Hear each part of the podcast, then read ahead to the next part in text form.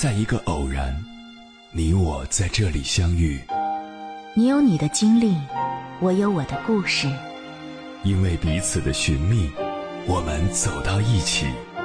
千山万水只为你，捎来谁的秘密？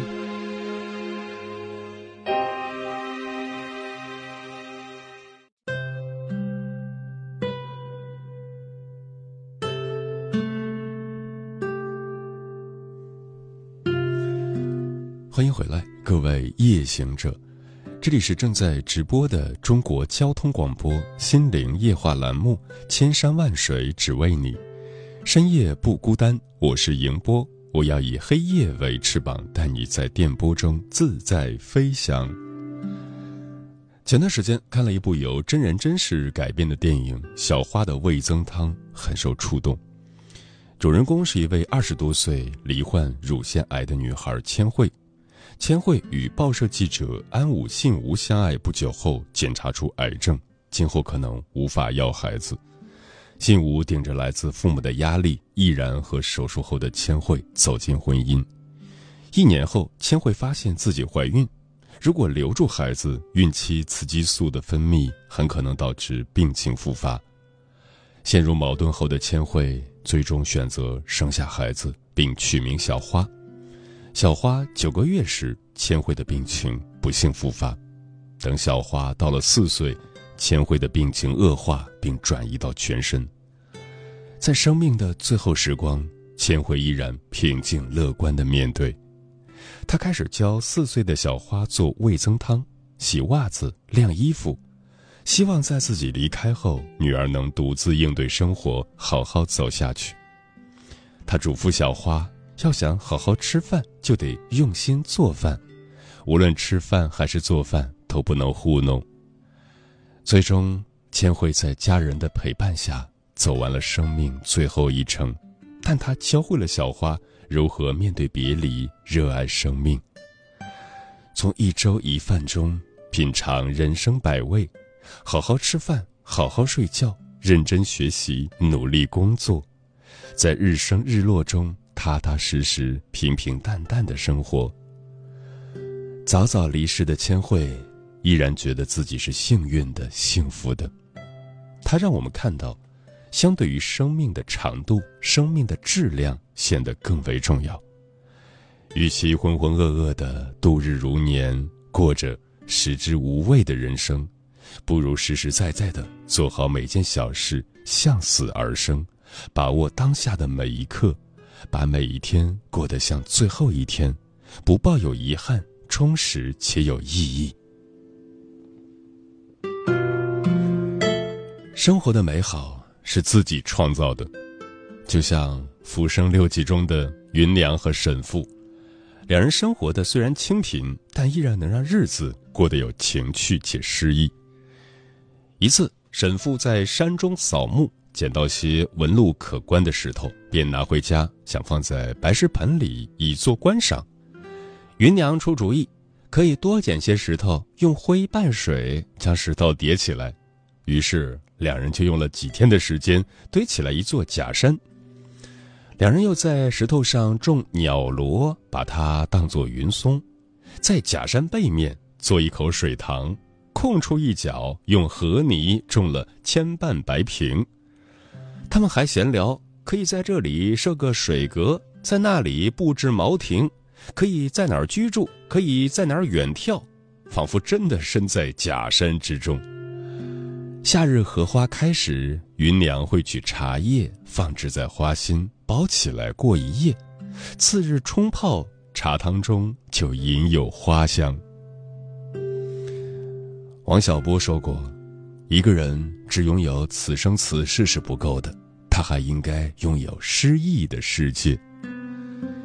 生活的幸福感，就是在认真生活的过程中发生的一桩桩小事、一个个细节里感受到的快乐。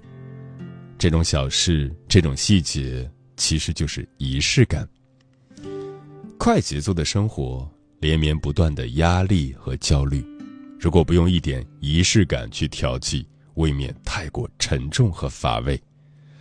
仪式感让生活成为生活，而不是简单的生存。就算是在平常的小事，带着仪式感去做，也能够对抗生活中的消极因素。而这种仪式感，很多时候并不需要付出太多的金钱和时间，只需要我们换一种认知角度，只需要我们提高一点创意力。仪式感是对小确幸的追求，很多时候反映的是对有趣生活的需要，是一种。跳脱庸常生活的审美力，就像汪曾祺笔下的一道香椿拌豆腐，细细读来，仿佛比山珍海味还有味儿。仪式感是热爱生活的一种表现方式。或许有人会说，忙着生存就已经精疲力竭了，哪还顾得了生活啊？只是。生活虽然没有十全十美，但也不会有永远的绝望。虽然成年人的世界就是在各种不如意和崩溃中继续着，但热爱生活的人，无论顺境还是逆境，都能将寻常日子里的琐碎雕刻成诗篇，让平淡生活开出花来。接下来，千山万水只为你，跟朋友们分享的文章选自富兰克林读书俱乐部，名字叫《为什么有的人看起来很热爱生活》，作者彩虹。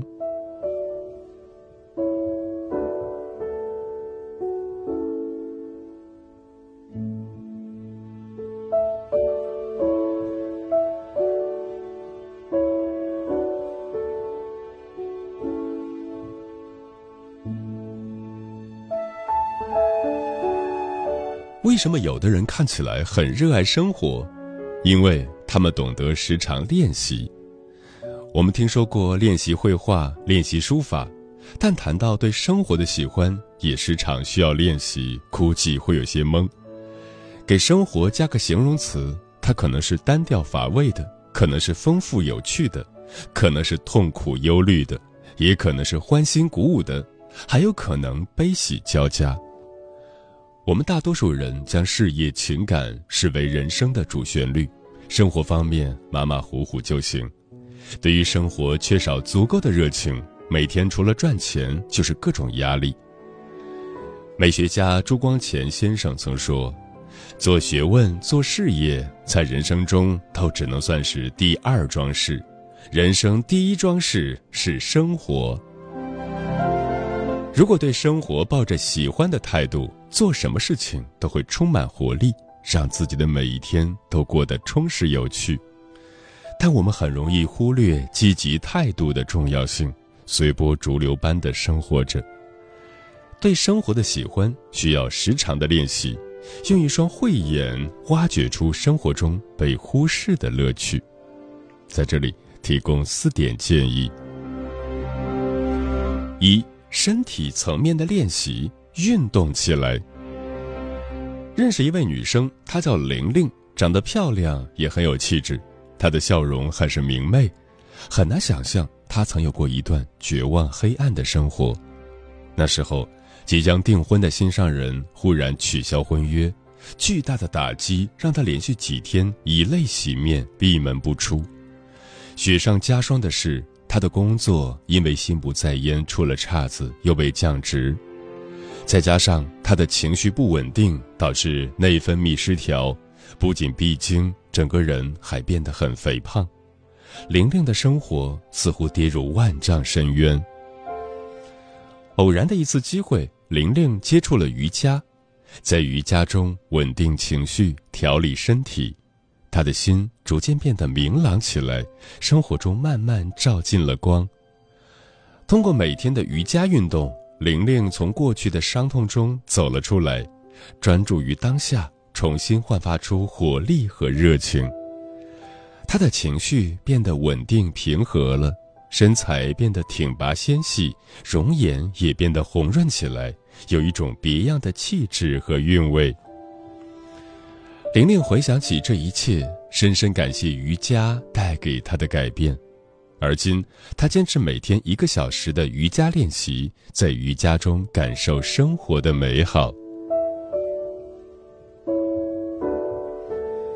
在《习惯的力量》一书中谈到了运动作为核心习惯之一，可以引发相关行为发生变好，比如能够使人的食欲变好，睡眠也香，工作更高效，对亲朋好友更有耐心。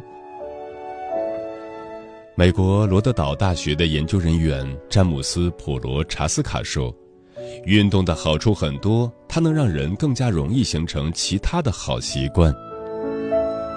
运动作为微习惯，可以产生大能量。运动和不运动过的是不一样的人生。它不仅可以强身健体，也给人一种新的、充满愉悦感的生活方式。当你觉得生活不尽如人意，或百无聊赖之际，不妨运动起来，可以是瑜伽，可以是跑步，也可以是其他。只要你坚持运动，不断练习，一天又一天，渐渐的你会发现，自己的状态越来越好，对生活的喜欢也与日俱增。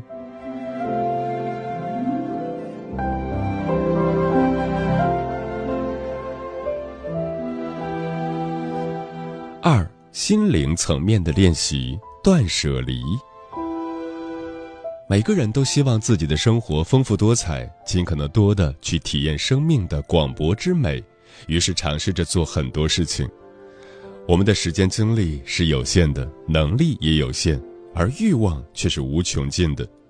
有多少种向往的生活，就会有多少种烦恼。年轻的时候可以尽情去折腾。去感受多样化生活的精彩，但随着岁月的增长，我们应该学会去简化自己的生活，给人生做减法。和朋友然然聊天，他说自己的生活现在除了工作就是写作，纯粹简单，很是美好。我听了有些吃惊，之前的然然想做的事情很多，工作之余报名了各种课程。写作、演讲、绘画、思维导图、阅读、时间管理、冥想。开始，然然感觉很高兴，毕竟在自我提升的路上做了全方位的升级，距自己的斜杠青年梦想又近了一步。但不久后，然然发现想学的东西实在太多了，越来越焦虑。有段时间，他什么也学不进去，充满了挫败感。平常坚持每周三篇的写作变得拖拖拉拉，一周写一篇都费劲，然然感觉自己的生活很没劲。这样的状态持续了好长一段时间，看到身边的朋友一个个在写作上突飞猛进，稿费过万的有两个，然然受到了刺激。终于，他做出决定，简化自己的生活，除了工作就是写作。其他的一概放弃。当生活删繁就简，然然感到轻松了好多。每天起来边炒菜煮面边洗刷，吃个饭就上班去了。下班回来炒菜做饭洗刷好，八点开始写作。然然不再面对众多的可选项犹豫不决，心中自然少了很多的挣扎和纠结。精力状态好了很多，内心踏实而平和。简化生活是心灵层面的修行，知道自己想要的是什么，敢于舍弃任何多余的事物，让心变得澄澈透明，人也活得自在洒脱。梭罗在《瓦尔登湖》中说过。我愿意深深地扎入生活，吮进生活的骨髓，过得扎实简单，把一切不属于生活的内容剔除得干净利落，把生活逼到绝处，用最基本的形式，简单、简单再简单，让生活变得简单纯粹，就从断舍离开始。这里借鉴山下英子断舍离中整理物品的示意：断，没必要的事物一律不做；舍，处理掉没价值的东西；离，脱离对事物欲望的迷恋，让自己过得轻松快乐。生活越简单，越贴近自己的初心，自然更能体会人生的美好滋味。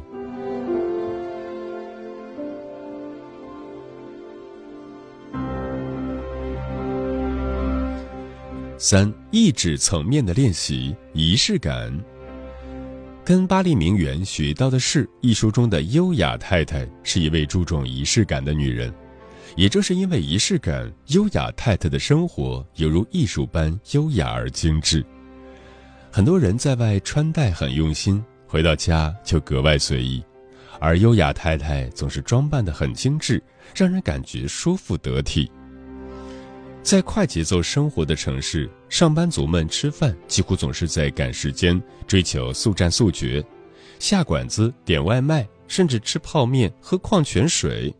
用心做饭的人是少数。优雅之家用餐从来不会很仓促或者随便打发掉，而是精心准备，把它当做一件很郑重的事情。每次吃饭都像在品尝世界上最珍奇的美味。来到餐桌，客人先行入座，接下来是优雅太太，再次是优雅先生，最后是他们的孩子。进餐的时候，大家在餐厅等候。优雅太太把佳肴美味用小推车缓缓推出，她会站在餐桌前给每个人递上餐盘。每顿餐都至少有三道流程：首先是开胃小吃，接着是主菜，最后是餐后甜点或奶酪。用餐的时候，每个人都十分专注，正襟危坐。腿上放着餐巾，刀叉在手，对眼前的美食给予诚恳热情的评价。饭后煮了咖啡，大家在客厅交谈，伴随着电唱机里悠扬动听的旋律，这样仪式化的生活很有档次和格调。感到饥饿，很多人会吃零食，或者专门准备零食防止饥饿，而优雅之家从来不吃零食。这使得他们在吃饭时更能品尝出食物的美味。除了装扮、用餐、早起、健身、学习、工作、散步、看电影、瑜伽、早睡，都可以成为仪式感生活的一部分。只要你足够用心的去尝试、去练习，仪式感可以让看上去普通的事情变得不普通。时不时增加些创意和惊喜，生活将更加有趣。比如尝试新的水果和蔬菜，定期买束鲜花放置在客厅，去个从未去过的景点或地方，将自己喜欢的礼物制作成签，完成一个任务，抽签选一个礼物奖励自己。让生活充满仪式感，能够让自己的每一天都过得有价值、有韵味。《小王子》中有一段经典的对话：狐狸对小王子说：“你每天最好在相同的时间来，比如你下午四点钟来，那么从三点钟起，我就开始感到幸福。时间越临近，我就越感到幸福。但是。”如果你随便什么时候来，我就不知道在什么时候该准备好迎接你的心情了。要有一定的仪式。小王子问：“仪式是什么？”狐狸回答：“它就是使某一天与其他日子不同，使某一时刻与其他时刻不同。”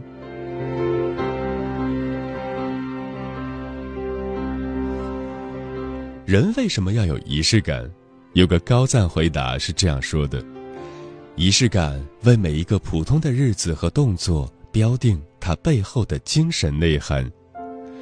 让生活变得有仪式感，就是将平淡的时刻赋予庄重的意义，于点点滴滴的琐碎里探寻到一束束光亮，一抹抹诗意。”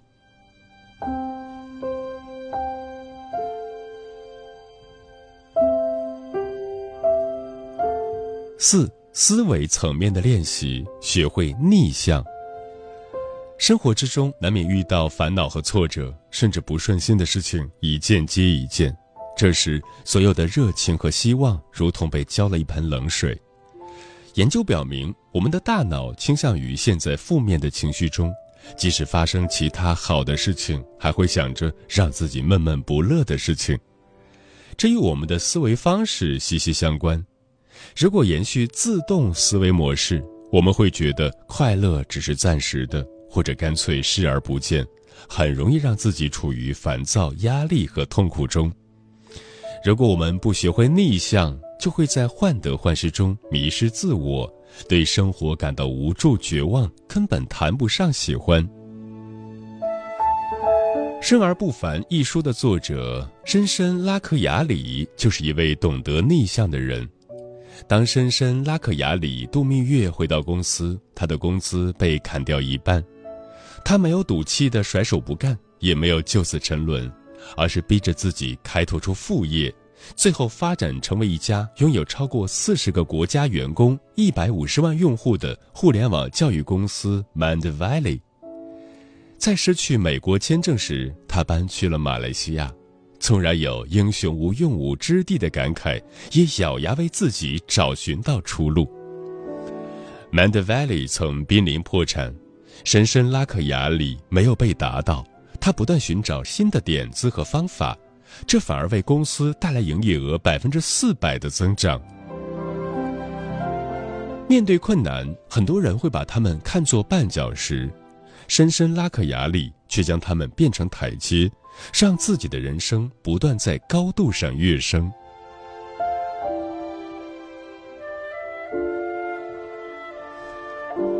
贝克维斯博士有一段充满智慧的话语：每一个坎坷背后都藏着一个问题想要问询，每一个问题背后都藏着一个答案想要浮现，每一个答案背后都藏着一个行动想要发生，每一个行动背后。都藏着一个生命状态，想要诞生。学会逆向，可以使原本看起来无路可走的迷局变得柳暗花明，重新燃起希望和光明。对生活的认识也更加全面透彻，从心底恋上生活的多姿多味。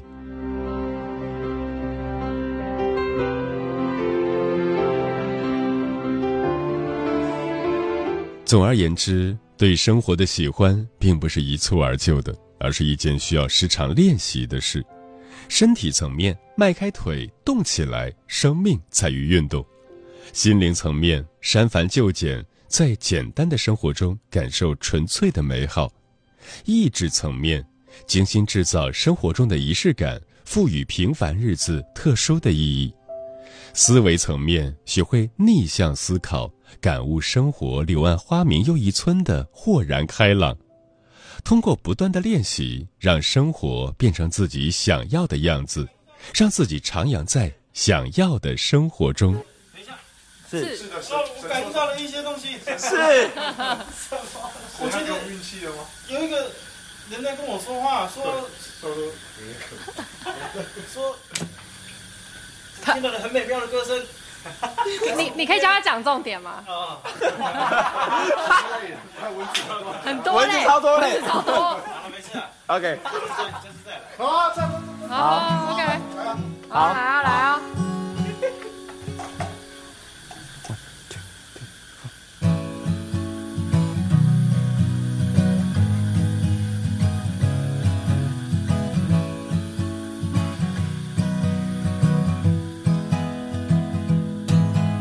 他努力跟随自己的脚步，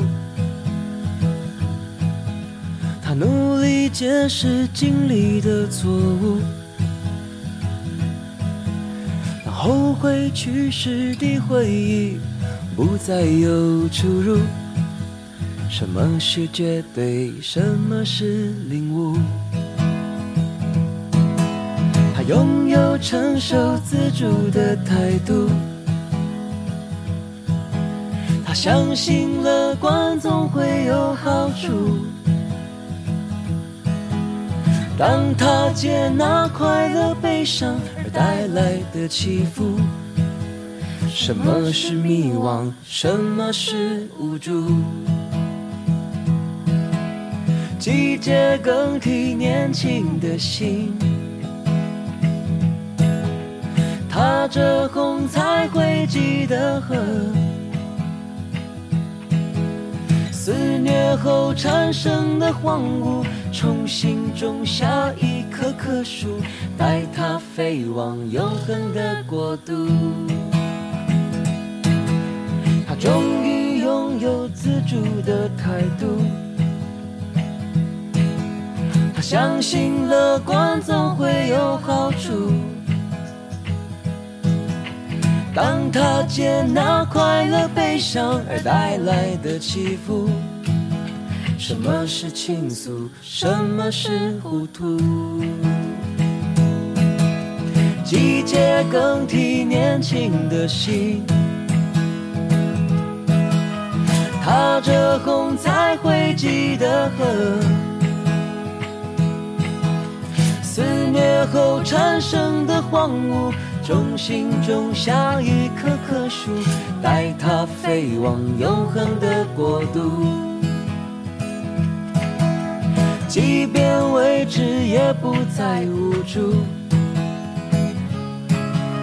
最终，我们都站在同一处。记得来时方向的路。重新开始也不会踌躇。什么是痛苦？什么是祝福？